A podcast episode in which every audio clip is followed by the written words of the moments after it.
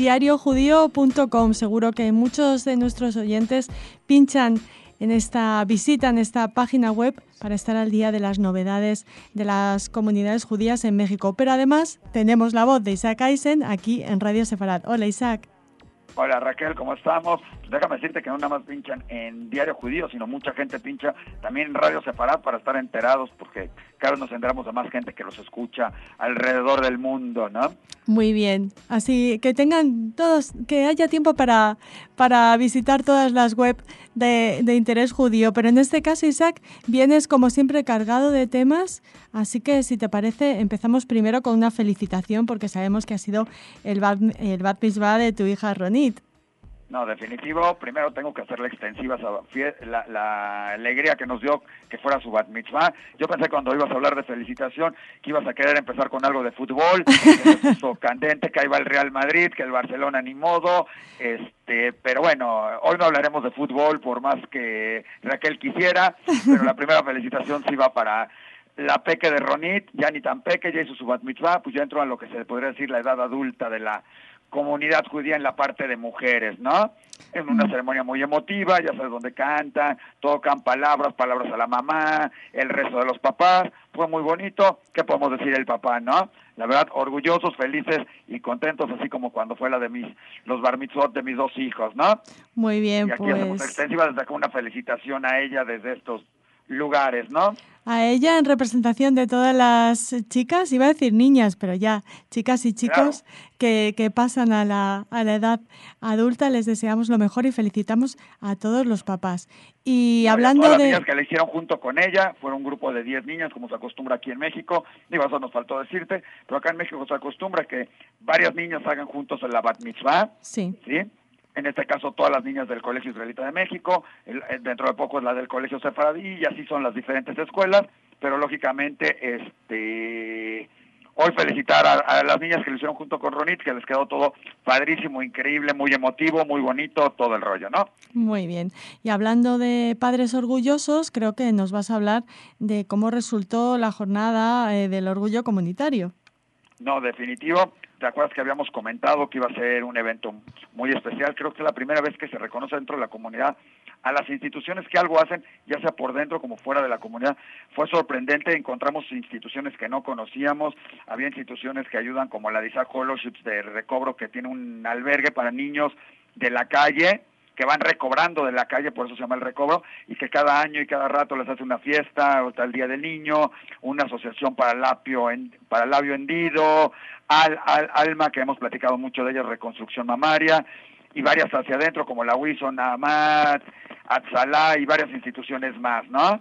Este, definitivamente algo que fue emotivo, algo que fue bonito, se les entregó a cada una un reconocimiento, se pasó un pequeño video explicativo de cada una de las instituciones, y digo, y además de conocer, de saber cuáles son las, estas 100, que ni son todas las que estaban, ni eran, ni, ni, ni son todas, o faltan muchas todavía, definitivamente por estar ahí, ¿no? Se calcula que debe haber alrededor de unas 200 instituciones en ese sentido, pero como tú sabes, cada una está muy activa, que decir de cadena, que acaba de mandar también ayuda ahorita, y ya salió todo un equipo para estar en Ecuador presente, que para muchos decimos, bueno, Ecuador pues, sí hubo tragedia, todo esto, y ya están allá presentes, ¿no? No dejamos de estar asistiendo, y eso es lo que hace cadena en todos lados y todo esto, ¿no? Y eso fue lo que fue Orgullo Comunitario, te digo, tocó la orquesta Col Shalom, muy bonito, ya sabemos, y bailó eh, Miri Kleinberg, que es la ganadora del Festival Aviv, y pues un evento que resultó realmente digno para la comunidad, ¿no? Muy bien. Justo te iba a preguntar porque me imaginaba que la solidaridad mexicana se había manifestado en la tragedia de Ecuador y justo te iba a preguntar eh, por eso, Isaac. Así que si te parece, pasamos al siguiente tema o a los siguientes temas porque habéis recibido visitas interesantes desde Israel. Eh, nos tocó recibir aquí al alcalde de Shkol. Dos cosas muy importantes con él. La primera es su historia, porque en su historia, ya conociéndolo y todo, te lo puedo decir, la primera parte es que él sufrió eh, en el último ataque de cohetes, él está en unos kibutzim en lo que es Eshkol. Eshkol, recordemos, es la zona más cercana a la frontera de Gaza. Este, reciben cohetes, tienen siete segundos. Cuando se oyen de una alarma de cohetes, ellos tienen siete segundos para llegar directamente, ¿no? Este, para irse a un refugio México y Escol están muy hermanados. Esta vez vino Gaby, que su historia es, él era, digamos, es el dirigente de dos kibbutzim, cayó un cohete donde él estaba, ellos salieron a arreglar una una fuga de, una, no se diría fuga, como un, un transformador eléctrico que se había maltratado, estaban en bajo, bajo la amenaza de cohetes, cuando ellos salieron, él y dos amigos, cayó un cohete cerca de él, eh, sus dos amigos desafortunadamente fallecieron, él voló, perdió las dos piernas, despertó en un hospital, afortunadamente gracias a una ambulancia y un helicóptero pudo llegar al hospital, le pusieron dos prótesis, estando en el hospital le avisan que, eh, como es costumbre, después de recibir cohetes, resulta que ahora los culpables son los son Israel, entonces lo llaman a, a, a la ONU, Ginebra, porque están haciendo, están armando todas las partes como para acusar a Israel de crímenes de guerra y ahí lo necesitan para enseñarles, oigan, ahí están los cohetes, lo que sucedió, entonces él va ahí, se encuentra con el que es el alcalde de Skoll en ese momento y el alcalde de Skoll le dice, yo voy a dejar de ser alcalde, ¿por qué no te postulas? Él regresa y dice, bueno, ahora tengo que hacer algo por la comunidad, ¿no? Y se postuló como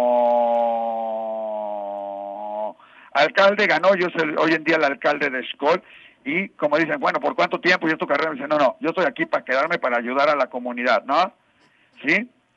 Y se puso como alcalde de Skoll y quedó como tal, y entonces vino a la visita a México a firmar un acuerdo con otra entidad aquí en México, con una ciudad, bueno, todo no es una ciudad, es todo un territorio en México que se llama Whisky Lucan, donde vive el 65% de la comunidad judía, déjame decírtelo, y se firmó un acuerdo de colaboración, un acuerdo de hermandad entre las dos regiones, Skoll y este y Whisky Lucan y lógicamente Radio Sefarad y Diario Judío fuimos los medios que estuvimos ahí presentes, cubriéndolo, estando presentes tanto con cada uno, estuvo presente el embajador, el presidente de la Comunidad Judía de México, del Comité Central, grandes personalidades de gobierno y de la comunidad, porque es un evento que no deja de ser muy importante, ¿no? Por supuesto, por supuesto, y no es el único israelí con el que habéis tenido oportunidad de, de charlar y de y de conoceros eh, con más profundidad, ¿no? También ha estado en México Uri Dromi.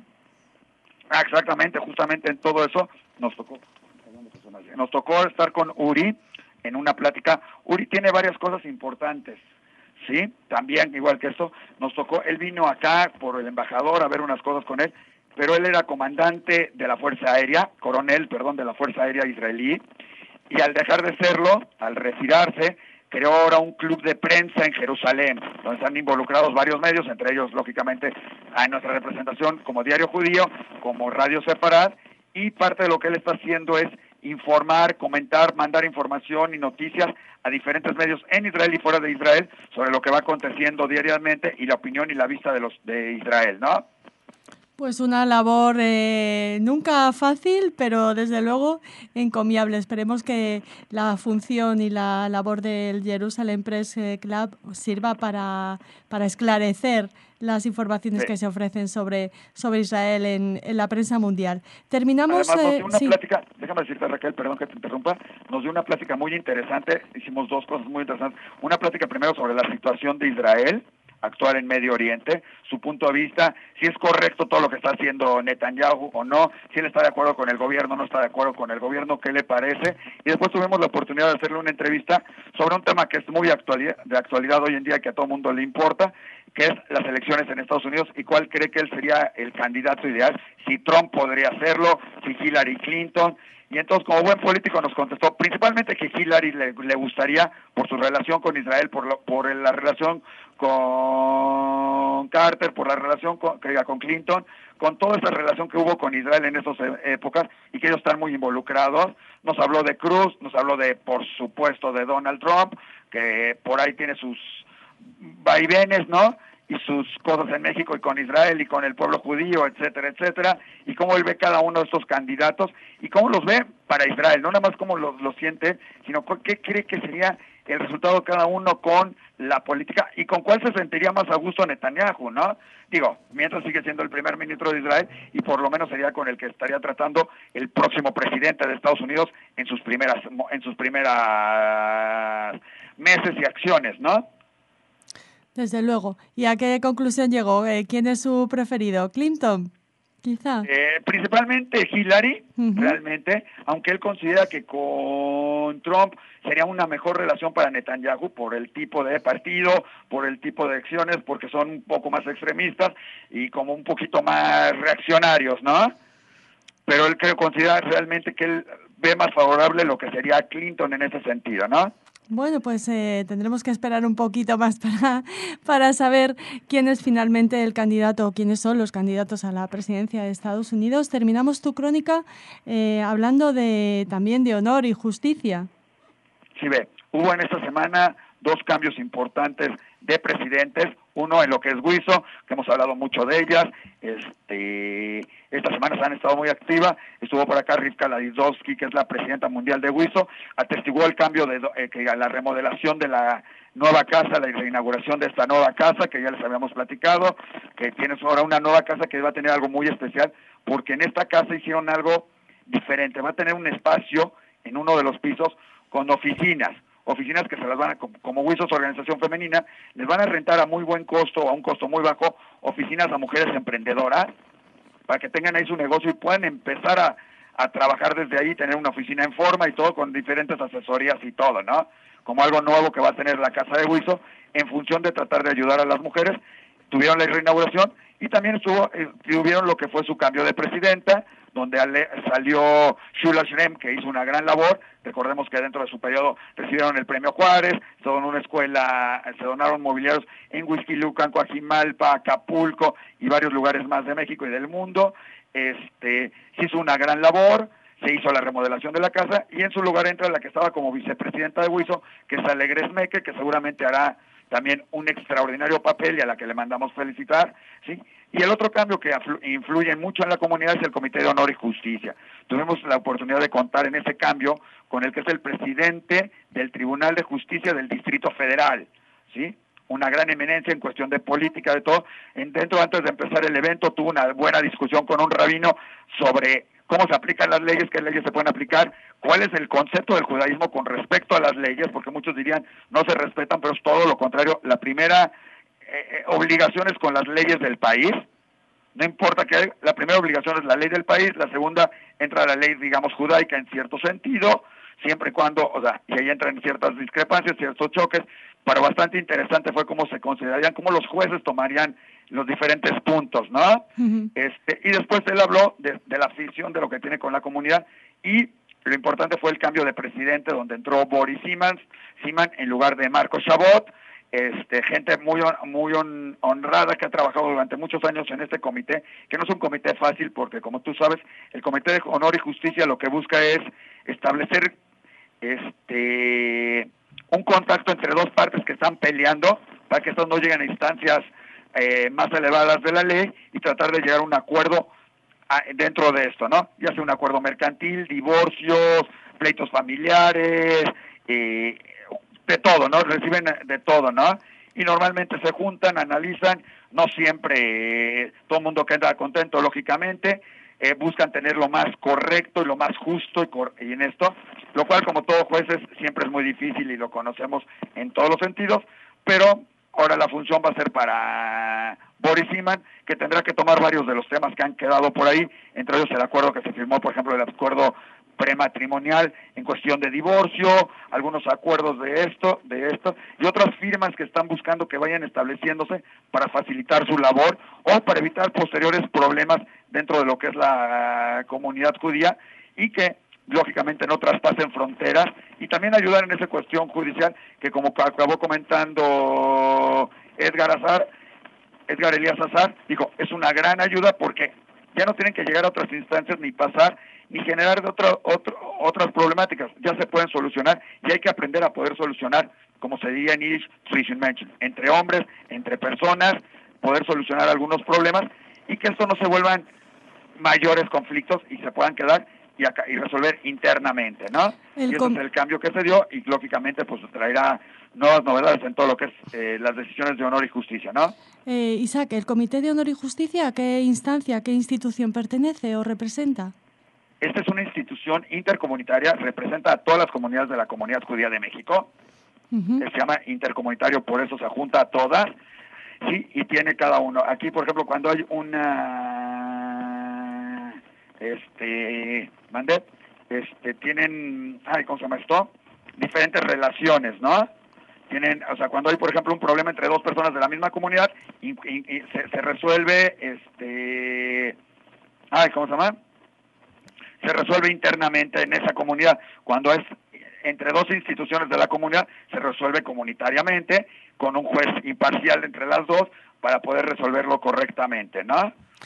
¿Pero son rabinos o son miembros de la comunidad los que finalmente...? Son principalmente miembros de la comunidad que se pueden apoyar en rabinos para algunas cosas o piden apoyo o soluciones o respuestas también alógicas, pero principalmente las soluciones no son religiosas, son más bien este, cuestiones este, laborales, mercantiles, digo, también de divorcio, pero no involucrando tanto la religión, sino la justicia como tal, por decirlo de alguna manera, ¿no? Muy bien, el honor y la justicia, como, como, el, como el nombre, el propio nombre del, del comité. Exacto. Muy bien. Esa era una instancia que existía y que existió siempre en todo el pueblo judío, que digo, se llamaba normalmente como Menschen, ¿no? Es algo que viene de Europa Oriental, donde se resolvían los problemas entre la gente, ¿no? Venías, venías, te sentabas, podía haber un rabino, podía haber alguien, y alguien dictaminaba y normalmente lo tomaba. Recuérdate que era lo que hacía el rey Salomón, por decirlo de alguna manera, ¿no? Muy bien. Isaac, pues con este final salomónico te despedimos hasta el próximo programa, agradeciéndote mucho que nos mantengas al día de la información de la actualidad de las comunidades judías en México definitivamente ya estaremos hablando. Viene a todos, déjame decirles a todos un feliz Bekasher Pesach, ¿sí? Alguien me comentó ayer que me dice que sea feliz, que sea sano y que sea kasher. Feliz y sano es para todos. Y kasher, pues es un poco relativo, como me dijo ayer el Hassan Kinich, cada uno un poquito, pero que todo el mundo tenga un bonito Pesach, un buen Pesach, que no nos duele el estómago, que disfruten la matzá, ¿sí? y que regresando podamos seguir viendo el camino de un Barcelona triunfador. bueno, a, pesar de lo que has dicho, te deseo a ti y a todos los que nos escuchan desde México un Happy Sameach. Gracias, Isaac. Igualmente, Raquel, ha sido un placer y un saludo a todos tus oyentes y nuevamente un Happy Pesach. Eh, Kosher.